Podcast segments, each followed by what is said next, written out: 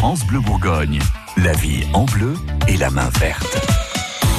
Votre magazine de la vie pratique est là pour vous donner quelques idées de plantation tous les matins. Gilles Sonnet, vous êtes notre expert en plantes d'intérieur, mais vous allez aussi de temps en temps faire quelques bricoles dans le jardin, sur le balcon, sur la terrasse. Et ce matin, les plantes mellifères. Ah, ça c'est la bonne idée, ça sent bon, hein des plantes qui sentent bon, mais surtout des plantes qui ont un réel intérêt euh, parce que ça attire les abeilles. Et on, on arrive dans, le printemps maintenant qui est bien installé. Et c'est vrai que hum, c'est important de pouvoir favoriser les abeilles, tout le monde en parle, et chacun peut faire sa petite action euh, dans ses jardinières, ses balconnières, euh, d'avoir quelques plantes vraiment mellifères comme du trèfle, du skimia, de la sauge, de la moutarde blanche euh, qu'on voit assez souvent dans les prés et dans les champs. Euh, même laisser pousser les pissenlits si jamais on n'était pas très accro à ces jardinières, qu'on les avait pas encore faites. On a deux trois pissenlits là qui poussent tout seuls parce que les oiseaux ont semé une graine ou deux, le vent les a apportés.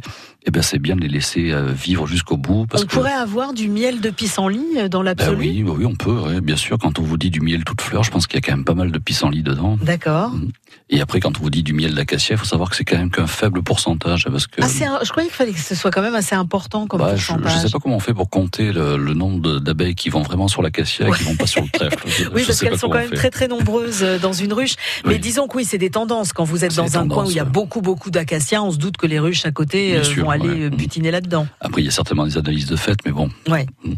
Bon, alors donc ces plantes mellifères, alors on ne les met pas à l'intérieur de la maison. Non, on n'a pas forcément envie de faire rentrer euh, les abeilles, ouais. Mmh, tout à fait, c'est plus pour l'extérieur, pour les jardinières, les bacs à fleurs, euh, les, les plates-bandes, ça c'est bien. Et puis, euh, il faut savoir qu'il y a une semaine qui est organisée par Valor. Valor, c'est l'organisme qui valorise l'horticulture dans, dans, toutes ses grandes lignes, c'est-à-dire du fleuriste jusqu'au producteur, en passant par le paysagiste. Et du 15 au 24 juin, donc on l'annonce un peu à l'avance, mais c'est bien d'y participer, il y a la semaine euh, pour les abeilles, pour les plantes mellifères et les abeilles. On pourrait, dans l'absolu, si on a beaucoup de plantes mellifères euh, chez soi, s'installer une ruche quelque part? Bien sûr. Bien sûr, c'est pas du tout interdit, bien au contraire. Après, il faut s'en occuper d'une ruche. Donc c'est vrai que c'est c'est pas le tout de mettre une ruche et de se dire euh, ça va vivre tout seul, mais mais pourquoi pas On peut très bien installer des ruches.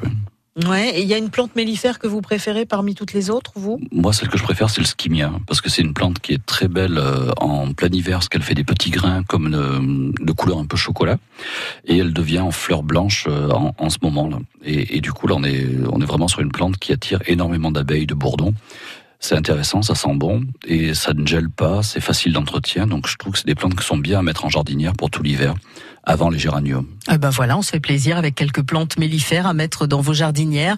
Merci Gilles Sonnet dont on retrouve les conseils sur francebleu.fr. France Bleu Bourgogne.